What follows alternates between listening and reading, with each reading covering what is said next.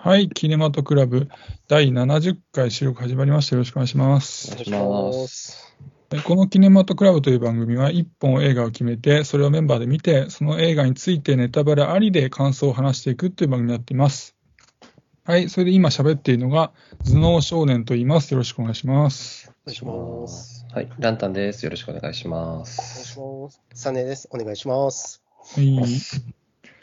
で、今回はですね、現在劇場公開中の山崎隆監督の新作、ゴジラマイナスワンについて語っていくんですが、もともとはですね、この第70回において、森達也監督の新作の福田村事件をちょっと取り上げるはずだったんですけども、僕だけしか見に行けなくてですね、ちょっと収録中止したんですけど、その時にちょっとツイッターの方で感想を募集していて、えーいただいていたあの福田村事件の感想をまだちょっと紹介できていなかったので、はい、えーゴジラマイナスワンについて語る前に、ね、そちらの方を先に読ませていただきます。はい、えー、沢田さんからいただきました。ありがとうございます。ありがとうございます。お願い。えー率直な感想は、えー確かに悲劇なんだけど、興味深かったです。複数複数の支流がある大惨劇に向かっていく流れはうまいと感じたのと、序盤にかけては東出君がいろんな女性と関係を持ちまくっていて、東出君そのものやんと吹き出しそうになりました。不満点は警察署のシーンで大正時代にあんな近代的な建物ってあるって思いました。という感想でした。はい。えまずあの、複数の支流がある中で、それが大惨劇に向かっていく流れがうまいっていうふうに書かれていましたけど、まあ、お二人、あれ見に行ってないと思うんで、ちょっとあの、はい。説明も含めますけども、あのここの作って群像劇なんですよね。うん。で、まあ、井浦新が演じた、あの、ちょっと人権意識の高い、あの、まあインテリの元教師がいたりとか、あの、福田村でこの、まあ、土着の生活をしている、あの、まあ、水道橋博士が演じて、あの、軍人がいたりとか、うん、で、まあ、いろんなあと村民がいたりしして、で、その中には、あの、村の保守的な思想になんか違和感を感じている村長がいたり、若者がいたりもするんですよね。うん、で、つまりその、別に決してそのなんか朝鮮人差別で一色ではないその福田村が、その大地震っていう、まあ、ひ非常時に、のに、その、そのデマの、そこで起きたデマの広がりがすごくやっぱり強烈で、うん、それによってその大惨劇に向かっていっちゃうっていう流れが、うんそのやっぱりひあの非常にこう説得力を持って描かれていて、だからその、まあ、その書かれていた通り、その確かにその流れ、描き方うまいよなっていうのは、僕も同じく感じたところなんですよね。で、あと、あの東出さんがあのいろんな女性と関係持ちまくってて、い東出君そのものやんと吹き出しそうに言ってありましたが、これも、まあ、ぼこれも僕も同じで、まあ多分見た人の多くが同じことを感じたんじゃないかなと思うんですけど、これもなんか面白い箇所ではありましたね。で、あとはもう一個不満点として書かれていた警察署のシーンで、大正時代にあんな近代的な建物があるのかっていう話ですけど、うん。ちょっとこれがね、どの建物なのかちょっと記憶にないんですけど、まあ当時はまあね、まああの、欧米にまあ追いつけ追い越せの時代なんで、まあ近代的な建物があってもおかしくはないのかなとは思いましたけども、ちょっとまあまた、まあ、いつかね、配信とかでなんか見れる機会があったら、ちょっと確認してみようかな、気にしてみてみようかなというふうに思ってます。はい。二人もなんか機会があったらね、普段の時期見てみてください。ぜひ結構いいいい映画なんでね。はい、見たいです。はいじゃあ、ありがとうございました、サルさん。ちょっと読むのが遅くなっちゃいましたけども、はいすみませんでした。すいませんありがとうございましたはい、また機会があったらよろしくお願いします。はい、えーじゃあそういうことで、えーここから本題の、えーゴジラマイナスワンの話をしていこうと思います。はい、じゃあまずあらすじです。えー舞台は戦後の日本。戦争によって焦土と化し、何もかもを失い、文字通りゼロになったこの国に、追い打ちをかけるように、突如ゴジラが出現する。ゴジラはその圧倒的な力で日本をマイナスへと叩き落とす。戦争を生き延びた名もなき人々はゴジラに対して生きて抗う術を探っていく。監督が、えーオールウェイズ三丁目の夕日シリーズをはじめ、永遠のゼロ、寄生獣など数々の話題作を生み出してきたヒットメーカーの山崎隆が、えー監督脚本 VFX, VFX を手掛けてます。はいでキャストが戦争から生還するも両親を失った主人公、敷島光一を神木隆之隆之介、焼け野原の戦後、日本を一人強く生きる中で敷島と出会う大石典子を浜辺美波が務め、その他に山田裕貴、青木宗隆、吉岡秀隆、安藤サクラ、佐々木蔵之介など、実力派豪華キャストが共演しています。ということで。はい。じゃあ、まあ、情報はそんなところで、えー早速感想を語っていこうと思いますが、ゴジラマイナスワンお二人はいかがだったでしょうか？はい、えっ、と、まあ、どうでもいいんですけど、あれですね、あの、今回70回記念なん、70回記念じゃねえや、70、第70回なんですけど、キネマトグラフが。ああ、そうか。そうそう、ゴジラマイナスワンもね、あの、70周年の作品という、全然気づかなかった。まあ、どうでもいいんですけど、うんえっとすね。すごい偶然だ。偶然でした。えっと、まあ僕は特撮オタクでもね、ゴジラオタクでもないんで、はいまあうるさ型がどう思ってるかっていうのは知らないんですけど、はいはい。いや、めちゃくちゃ良かったですね。はい。あのー、ゴジラの登場シーンも VFX めっちゃ頑張ってたと思うし、何よりゴジラが怖いしね。で、ゴジラがもう冒頭5分ぐらいからもうすぐ出てきてくれるんで、うん。うん、そこも良かったし、あの、人間ドラマの部分で、まあちょっと突っ込みたいところがいくつかあったりもするんだけど、はい。ただそのゴジラ VS こう民間人組織っていうところで、こう、シン・ゴジラ、最近でいうとこのシン・ゴジラとはこう明確に区別されてるっていうのも良かったし、はいはい。うんも僕下手したらシン・ゴジラより好きだったかもしれないですね。ちょっと、うんシン・ゴジラまあシン・ゴジラどれぐらい評価してるかそうそうそう、シンゴ、シン、そうそう、シンゴジラを見た時のことをあんま覚えてないからあそう言ってるだけかもしれないですけど。うんはい。まあ、そんなところです。はいはい。えっと、僕は、あの、突っ込みどころあるけど、めちゃくちゃ楽しめましたね。はいはいで、あんあんま事前情報なく行ったんで、う僕、浜辺美波が好きなんで、うん。浜辺美波が出てきただけでラッキーって感じではあってるんですけど、あの、MX4D ってやつで見たんで、めちゃくちゃ迫力があって、あの、最初にゴジラが出てきて、整備員ですかね、がうん押されるシーンかうん。はいら椅子もね、ガタガタ振動して、はいすごい怖くて、なんかアトラクションに乗った時のうん。ワクワク感みたいなものが感じられてうん。よかったなと思います。はいで、まあ、あれですね、あの、まあ CG もすごい頑張ってて、あの、技術の進化みたいなのを感じて、なんか特撮では見れない迫力があったのかなと思います。うん。で、まあ、突っ込みどころは正直いっぱいああるんですよね。で、まあ、強いて一個挙げるとすると、うん。あの、ゴジラが銀座に襲いに来た時に、あうのん、南と神木くんが逃げてて、うん。うん。口からゴジラが光線放った時に、まあ、うん。南は吹き飛ばされるんですけど、一歩ビルの隙間に入った神木くんと、その前後のビルだけ無傷っていう ところがあったりして、どんだけ丈夫なビルなんだろうなと思ったりして、まあそういう突っ込みどころはあるんですけど、なんだろうな、そのエンタメとして、すごい楽しめたなっていうのはあります。うん。とりあえずそんなとこです。今言われたツッコミどころのところで僕が感じたのは、うん。あそこのあの爆風って、まあ、あの核爆核爆弾のその爆風のオマージュなわけですよ。まあ。オはいはい。マージュというか、そのうん。まあね、そのメタファーだったと思うんですけども、うそのまあ、広島の原爆のとか見てもらうと分かると思うんですけど、そのうん生死を分けたところで、その、え、その鉄筋コンクリートのその、なんていうの、塀のうん。中にいたか、外にいた、うんまあ、裸足の剣とかでもそういう描写ありましたけど、うん。うん。そういうので生死がもう完全に分かれちゃったみたいな、うんう。んああいうのが、まあ、結構いあるので、まあ、そそれの感じなのかなっていうのを思いましたそういうことなのか。そうそうそうあの、あのシーンでさ、あの黒い雨が降るじゃないですか、そんなの。うんいうん。や、もう完全に、これは原発、原爆なんですよってことを言ってるんでね、多分だからそういうことなんでしょうね。うん。はい。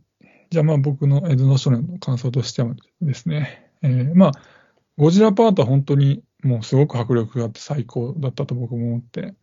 まあ、特に海でのシーンは VFX ねそうですね。うん。なんかもう、ここだけでも結構元取れたな、みたいな気もしたりして。うん。まあ、ただ、そのゴジラパート以外のあの役者のセリフが結構説明口調だったりとか、うん。うん。セリフ回しがちょ大げさだったりで、うん。まあそこはちょっと胸焼けしちゃったんですけど、うん。まあそだからそこはちょちょっと残念だったかなってなって、うん。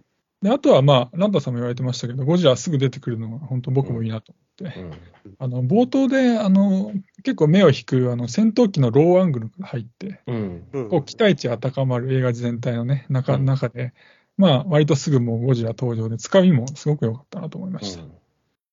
で、あとはまあ反省へのメッセージが込められていたのも良かったかなとうん。思ってて、うん。まあ、敷島側の戦闘機であのゴジラに特攻を仕掛けるときに、うん。まあ、衝突の直前に脱出することでうん、まあ、死は無意味だし、もううん。生きて抗えっていう、まあ、今作のキャッチコピーを体現しているし、あの吉岡秀隆が演じたあの野田賢治があの、和田摘み作戦の会議の中で、うん。あのさっきの戦争の反省を生かして、この作戦ではもう一人の死者も出さないことをうん。第一の目標にするっていう、あの発言からも分かるように、死を全く肯定しないっていうあ、そこに反省へのメッセージも感じたし、だから好感、そこも持ててよかったなと思いました。うん。で、あとは、まあ、シン・ゴジラとの比較なんですけども、まあ、僕はそのマイナス1よりもシン・ゴジラの方が良かったなっていうのがあって、で、まあ、シン・ゴジラってゴジラパートがいいのはもちろんのこと、そのゴジラが登場していないシーンもいいんですよね。うん。うん。すごいこう速いテンポ感と、うん緊張感と臨場感に加えて、その実際の政治のこの現場を感じさせる、なんかリアリティがあって素晴らしかったなと思ったんですけど、それに比べてマイナスワンってその、まあ、ゴジラパートはもうシン・ゴジラに負けず劣らずの出来なんですけど、うん。それ以外のドラマパートがちょっとだったらダメだったかなっていうのがあって、うん。で、まあ、それに加えて、あの、戦後すぐの、まさしくそのゼロの日本を、まあ、なんかしっかり描けてたんかっていう、なんかちょっとそれも怪しい気もしたりして、うん。まあ、なので、まあ、結果マイナスワンは、シン・ゴジラには及ばなかったっていうのが、まあ、自分の中では結論なんですけど、うんうんまあ、それでもマイナスワンの、この素晴らしいゴジラパートを劇場の大スクリーンに見て、すごい感動はしたんで、うん。うんなので見てすごい良かったなっていうふうに思ってます。うん。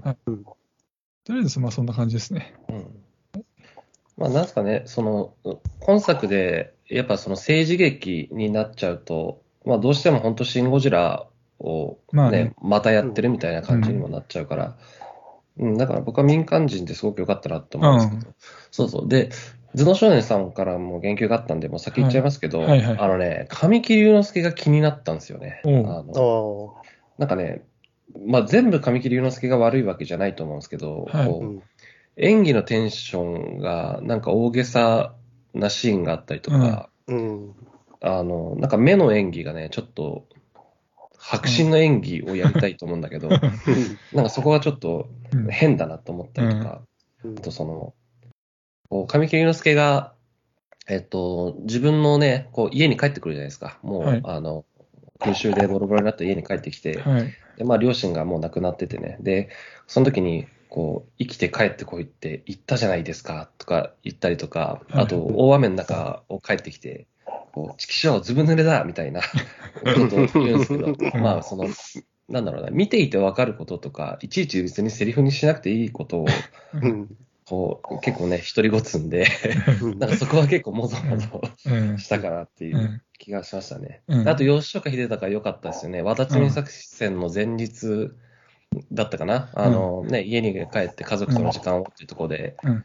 その、他のね、人間が、え死死を、死の、死を覚悟し、死の覚悟を決めてこいってことですか、はいみたいなことに対してね、まあ演説するんですけど、こうね、生きる覚悟を決めてこいってことですよね。死の覚悟じゃなく,、うん。なくて、はいうん。あそこすごく良かったですね。うん。で、なんだろう、神木隆之介と浜辺美波のその人間ドラマが、うんその必要な部分だっていうのはよよく理解できるんだけど、うん。うん。結構退屈なんですよね、そこの部分が。うん。退屈ですね。そうそうだから、僕はね、その、あの、ゴジラが銀座に来て、浜辺美波が退場してから、その、和田摘作戦に移行していくところから、こう、ぐっと面白くなったなっていううん。うん。気がしてて、うん、そこが良かったですね。で、キャラクターで言うと、あの、新生丸の3人ね、あの、はいうん吉岡秀隆と佐々木蔵之介と山田裕貴か。うん。あの3人はすごく良かったですね。うんあの、佐々木蔵之介の役は、まあ、もろに、あの、三丁目の夕日の堤真一さんでしたけど、確かにね。うん。あの3人すごく良かったですね。はい。僕、なんか佐々木蔵之介の大ぎす具合がちょっと、あなんか同じまあような、わかるよ。わかるわかる。同じテンションでずっと言ってるな、みたいなうんうんのは気になっちゃったかな。うん。あと、佐々木蔵之介のシーンだけ、やけに会話のテンポ早いんですよね。なんかもう、すごい、あの、佐々木蔵之介が間を埋める会話をしてくるなと。テンションが上がっちゃってんだ。そうそうそう。うん常にね。あと安藤サクラはもう何でもできるんだな。そうですね。改のめてうん、わかる。もう出てきた時の安心感たるや、すごいですね。で安ま藤サクラは、安藤サクラはなんかね、もっとできる俳優だから、なんか、うん。なんか地味にこなしてたうん感じしましたけどうんね。こなしてた感うん。はありました。まあ、ストーリーだと、やっぱあの、まあ、反戦っていうのは僕もかなり前向きなメッセージとして受け取りましたね。うん。やっぱ日本人であったら特攻隊に思うことがある人はまあうん多いと思うんですけど、うん。はいまあ僕はその自分の命を投げ出して国を救うっていうのは理解はできないんですけど、はい。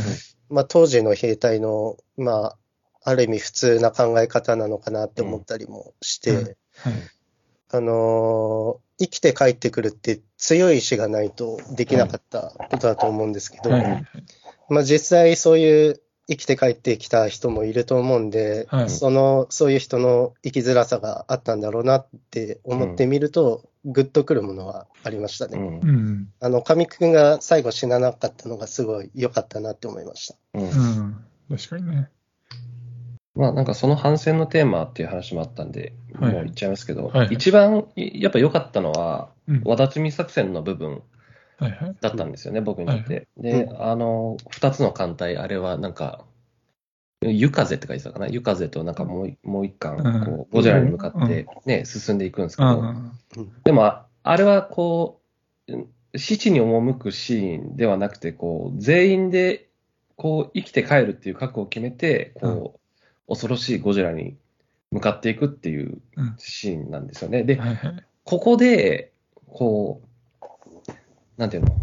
その二つの艦隊が進んでいくシーンで、ゴジラのテーマがかかるんですよね。でででででで。これがね、めちゃくちゃかっこよくて涙出ましたよ、マジで。うんで、こう、ね、命を捨ててでも戦えっていう、こう、人命軽視の時代を、こう、生き残った人たちが、うん。こう、民間人となって生き抜くために戦うんだっていうテーマは、まあ、うん。頭脳少年さんもサネさんも言ったように、すごく、まあ、現代的というかね、うん。反戦のメッセージが込められて、うん。で、うん、いいテーマだったんじゃないかなと思います。うん。はい。あと、僕らは、あの、細かいちょっと不満点をいくつか言っていくと、うん。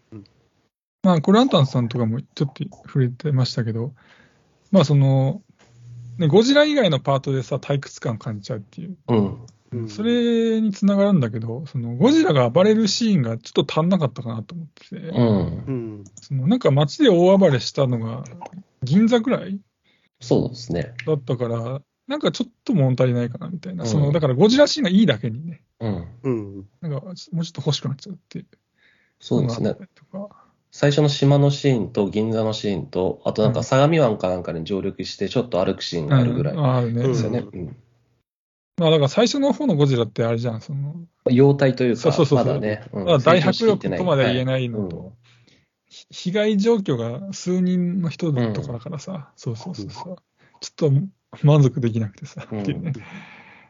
であとはあの、まあ、ゴジラのさ、あの被害の描かれ方が、もうちょっと欲しいっていうか、うん。不不十分な気もして、いうん。あの、まあ、例えばあの初代ゴジラで、あの、まあ、見てるかわかんないけど、あったんだけど、あの、病院、ゴジラが襲ってきた後、その病院のシーンがあって、うん。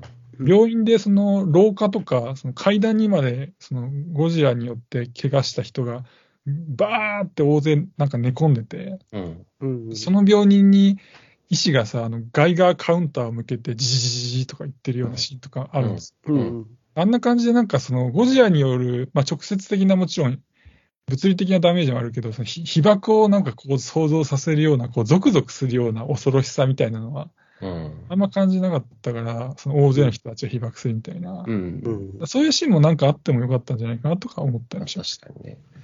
まあ、まあ、明らかに、あ、こいつら死んだなっていうシーンはうんね、あるんいつもあったけどまあ確かに、こう、後に残る恐ろしさみたいなた。のは。確かに足りなかったかもしれないですね。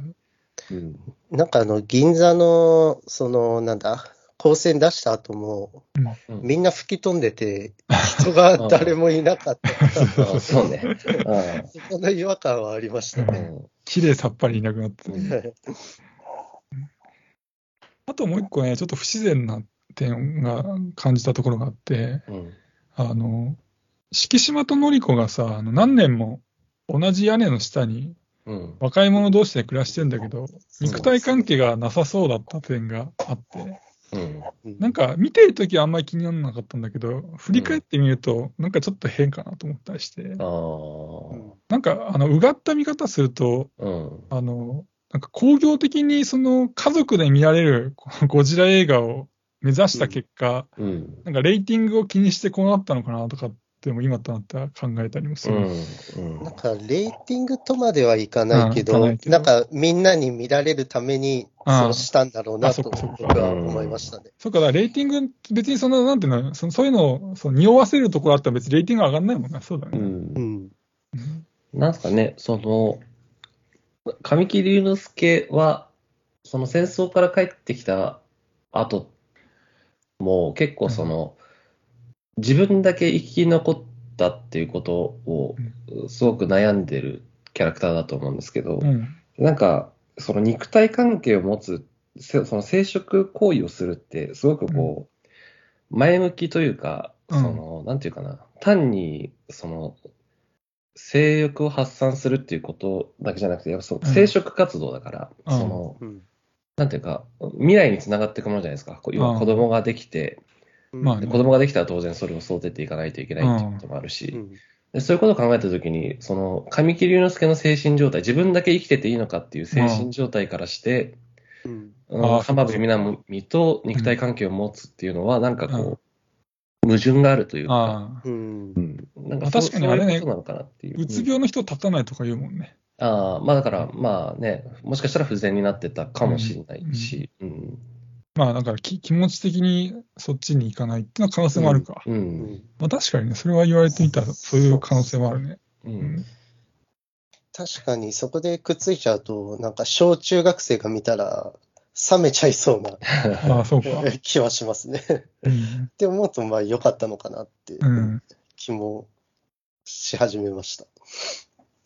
まあ、なんていうの、今ふと思ったのが、その、まあ、ゴジラ映画ってさ、その、まあ、子供も見てほしいじゃん。ね。うんなんかその、うんなんかゴジラファンを育てたいじゃん。うん。はい。やっぱり。シンゴジラから割と時間経ってるからさ、うんうんそのね、子供時代にゴジラ見なかったからそのままスルーしちゃった人たちも世代的にいるっちゃいるだろうから、うんそういう意味では、そういう性描写とかグロ描写とか一切ないっていうことで、うん。家族で安心していける結果、ゴジラファンの子供が増えるのはいいかもしれないね、と思いましたね。うん。うん。あと、まあ全然関係ないですけど、あの、うん。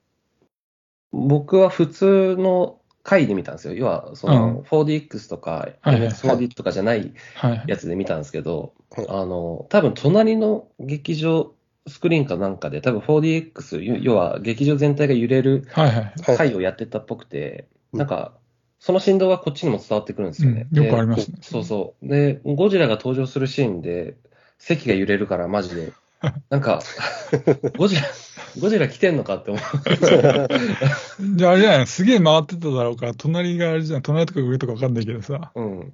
ゴジラ 4DX が同時にかかったんじゃない？ああ、いや、どうなんだ。だから、もう僕はそのね、とまあ、4DX の存在を知ってきてるから、まあ、うんうんその、あ、隣で 4DX やってんだな、ぐらいの感じで見てたけど、うん。その、同じ回を見てた子供とか、単純にゴジラ見てるときに席が揺れてる、怖えと思ったんじゃないかなって。ああ、なるほどね。なんかそういううん。どどういう感じで見てたんだろうなああちょっと気になったな。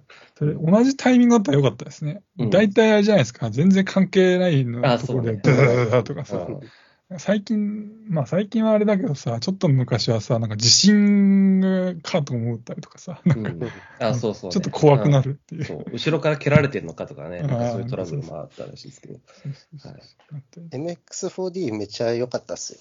あ、本当ですか？うん、ゴジラの振動と、あと、海のシーンが多かったんで、うん。まあ結構濡れて、ああ、うん、そこが楽しかった。でもうん、ちょっと、一個だけ不満点があるんですけど、うん。あの、人のいざこざでも揺れるんですよね。あー。あー、ああわかる。わかる。おかしい。なわかるわ、そこ揺れなくてもっていう。うん。100個言ってさ、なんかさ、喧嘩しててさ、なんかガーンとかなんか叩いたとかさ、はい。そういう時に入れるならいいけど、そういうことじゃなくて、いや、一応殴ってはいるんですあ、け殴っど、てる時なんかそこで揺れると、なんかゴジラの怖さが薄れるというか、ああ、そうかそなかうんか。興ざめしちゃうんですよね。うんいやいや、そこじゃねえんだよなっていう。それを丁寧にやってほしいね。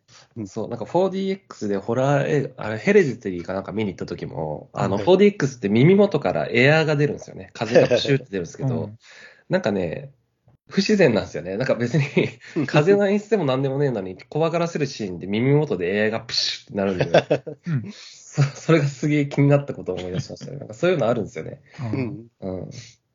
一回も見たことないな、4DX。なんですか。うんそう。基本的にはいいんですけどね、気になるところ気になる。相性がいい作品だと思いますねうんこれは。うん。あと、あの、ラストの話なんですけど、はい。ラスト、あの、病室ではい。浜辺美波が、まあうん実は生きててっていう。う。うんん。あそこで、あの、浜辺美波の首に黒い斑点があったの気づきました？うん。はい。うん。あの、ゴジラの鱗みたいになってたやつですね。あの、なんかこう、雷の跡みたいな、こうんう、ビリビリみたいな、なんかね、ありましたね。あれ、G 細胞なんですよ。あ、ゴジラ細胞。うん。そうそうそう。うん。あの、銀座にゴジラが上陸した時に、うん。あのラジオ放送で、うん。あの、ゴジラの細かい肉片が飛び散っていて、うん放射線が高いから危険ですって言ってるんですよ。ありましたね。う。うんん。で、G 細胞ってあのゴジラの肉片に存在してて、うん。うん。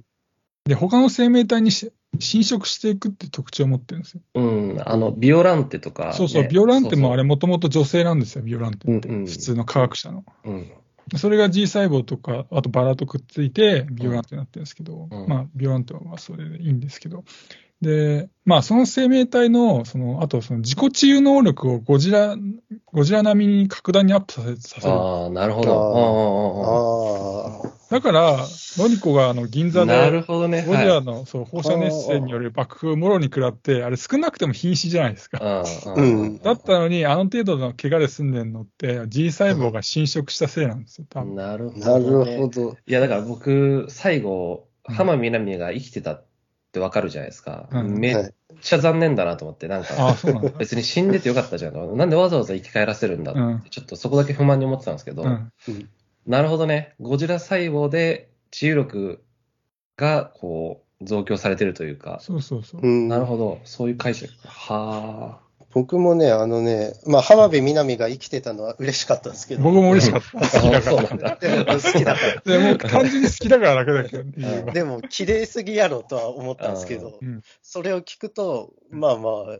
いいのかなって思いました。なるほどね。でただね、G 細胞ってね、あの侵食体、侵食した生命体を怪獣化させる特徴があるんですよ。うん。うんさっきもだからビオランテみたいにさ。うん。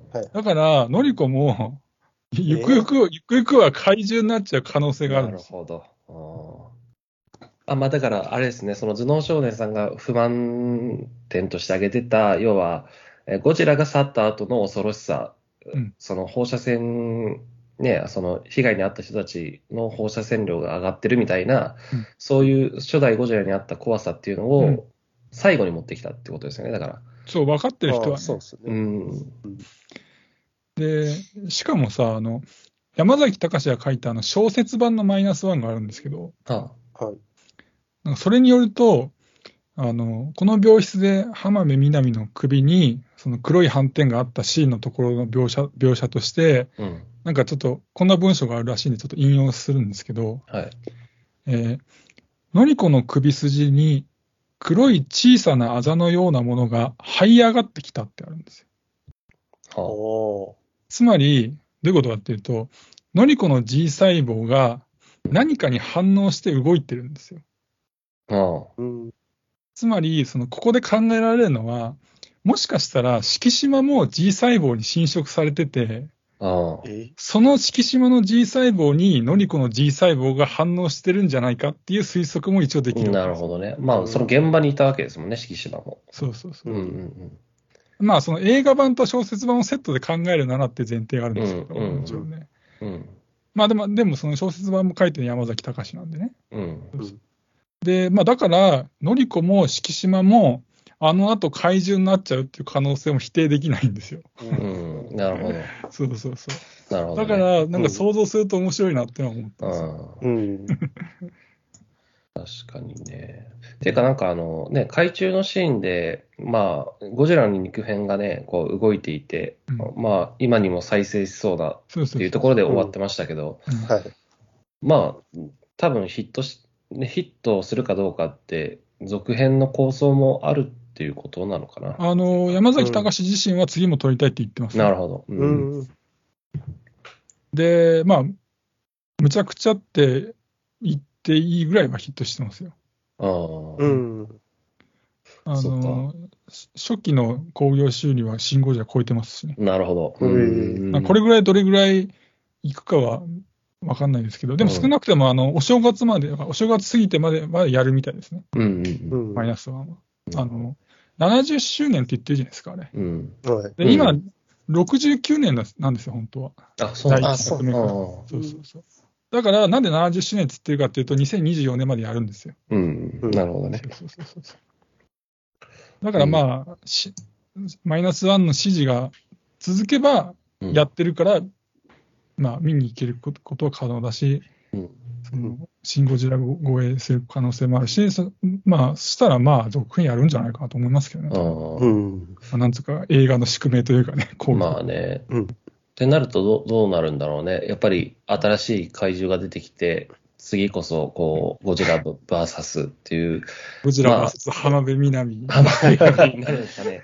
可能性ありますね。そこに敷島が乱入みたいな、怪獣プロレスですけどね。ああ、そうか。ああ、いいけどな、もうここで終わって、別に。まあね。まあね、これで終わっても全然いいけどね、僕も。うんで、ちょっとこの辺であの感想をいただいてるんで、マイナス。はいそれをちょっと読ませていただきます。はい。えー、サールさんからまたいただきました。ありがとうございます。ありがとうありがとう。ございます。えー個人的に当たり外れが大きいと思っている山崎隆監督作ですが、大好きなゴジラということもあり、期待値かなり高めで鑑賞しました。率直な感想はまあまあです。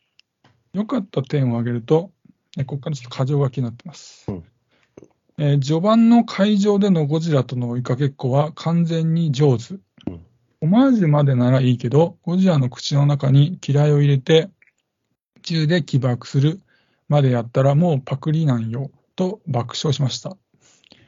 ゴジラが初めて放射熱線を吐いたシーンで、直後のゴジラがあちこち焦げていたので、人生で初めて放射熱線入ったから、慣れずに焦げちゃったのね、と思い可愛い。うんアキコ役の子がすごい存在感だった。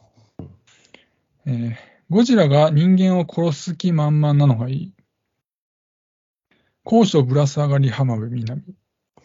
えーオキシジェンデストロイヤーは出さないけど、泡のブクブクで浮力をなくしてゴジラを沈める作戦は初代リスペクトがあっていい。うん超兵器は出さないけど、幻の戦闘機神殿を出してきたのはいい。うん嬉しい。和田摘み作戦中は海上で立ち泳ぎしながらその場から動かないで待ってくれるゴジラはめちゃくちゃ親切。もしかしたら放射熱線吐いた直後だったから賢者タイムでぼんやりしてたのかも。うん。敷島を死なせなかったのは予想できたけど、ある意味永遠のゼロへのアンチテーゼとも思える。うん。えー続いて不満点を挙げると、ゴジラが銀座で放射熱線を吐くギミックが背びれがガコンガコンと動くのが嫌い。うん。それロボやん、生き物じゃないがなうん。銀座のシーンはゴジラが CG 丸分かりな動きをするので苦手。重量感がない。うん。脱出脱出装置の下りはすぐに読めたので、どうせ特攻すると見せかけて脱出するんでしょうと思ってたけど、本当に何のひねりもなく脱出するし、回想で説明してるシーンがあるので、そこまで観客はバカじゃないよとカチンときました。最後の敬礼は誰に向けてなの？ゴジラに向けてならバカじゃないの？等など挙げるとキリがなくなるので控えますが、本作は山崎隆監督作にしては珍しく、可もなく不可もなくな印象でした。シン・ゴジラは4回以上リピート鑑賞しましたが、本作はリピートしたいかといえば別にいいやと思います。続編がありそうなので期待したいですが、山崎隆に怪獣プロレスが取れるかどうかは未知数うん。という感想でした。はい、ありがとうございます。えーっと、まずあの幻の戦闘機神殿に関しては、まあ、僕も見て興奮しました。なんか神殿って戦闘機知らなかったんですけど、うん。単純にかっこよかったし、うん。後から調べたら実際にその終戦間際に実在した戦闘機なんだって分かって、うん。うんテンション上がったし、うん。神殿はどうでした？なんかビビッとくるもありましたか？いや、特にないです。なんか 僕は、その、戦闘機にあんま思い入れがないんで、あれがゼロ戦であっても、神殿であっても、僕にとっては同じなんですけど、うでもなんか変な形してましたね。あの、後ろにプロペラがあって、うん。うん。なんか珍しいけど、ああいう戦闘機もあるらしいですよ。えなんか単純にかっこいいなと思いまー、したけどね。うん。あと、あの、ゴジラが放射熱線を吐くとき、背びれが動くのがロボみたいで嫌いって書かれてましたけどい。や、あれめっちゃかっこいいじゃないですか。いや僕もかっこいいと思あ、う。かっこいいなった。ロボみたいなのがかっこいい。うん、そうそう僕そう。はちょっと気になっちゃったから、なんかあ、ちょっと。うん。まあ、ロボットまでは思わなかったけど、なんかちょっとね、まあ、ちょっと不自然な気もしたから。あーそうか。まあ、別にそんな、なんか、うんうん嫌いとまではななんなかったけど、うん。いや、僕はもう、中二心くすぐられましたけど、銀座のシーンは。うん。あ、僕、銀座のシーンいいんだよ。あ、そう、だからさうん、ぐんぐんぐんだけね、ガクンガクンだけね、ちょっとね。あれ？そうそう、あの、ガンガンガンって一個ずつ背びれが出てくる。と突起してって、で、最後、あの、こうガコンみたいな感じで押し戻されて、うん。その反反動かなんかでこう、ビューンって出るじゃないですか。めっちゃかっこいいでしょ、あれ。なんかジェットコースター乗ってるみたいな感じで、なるほどね。すごい良かったですけどね。あとは、あの、最後の敬礼は誰に向けてなのってあ聞かれてましたけど、ーうんねそれちょっと思ったな。なんか、別にな、なんだろう。変だなと思いましたね。うん。僕も変だなと思いましたね、確かにあれは。このシーンね、小説版だとね、なんかこう書かれてて、ちょっと読みますけど、えーそれは、それはっていうのはあの敬礼のことね。うん。それは3年前まで戦争に身を投じていた男たちの最大の鎮魂の表出だった。思えばこの獣は、この獣ってゴジラのことですね。うん。思えばこの獣は人間の愚かさによって焼かれ、その姿形を醜く変容させられた被害者とも言える。うん。そんな気持ちが彼らに思わず敬礼させてしまったのかもしれない。っうんなるほど。てなってるんで、まあう、んだからゴジラに敬礼したってことですね。うん。なるほど。うんうん。まあ僕はあんまり気にならなかったんですけどね。ああ。うんまあ気にする、気になる人は気になるでしょううね。ん。あとなんか、ね。あとね、あきこ役の子可愛かったな。ああねめっちゃ可愛かった。うん。あすごい幼いだろうに、うん。ちゃんとよく芝居できるよなっていううんね思うけどね。泣きの演技が2回ぐらいやったから。うん。よかったですね、あの子。可愛い。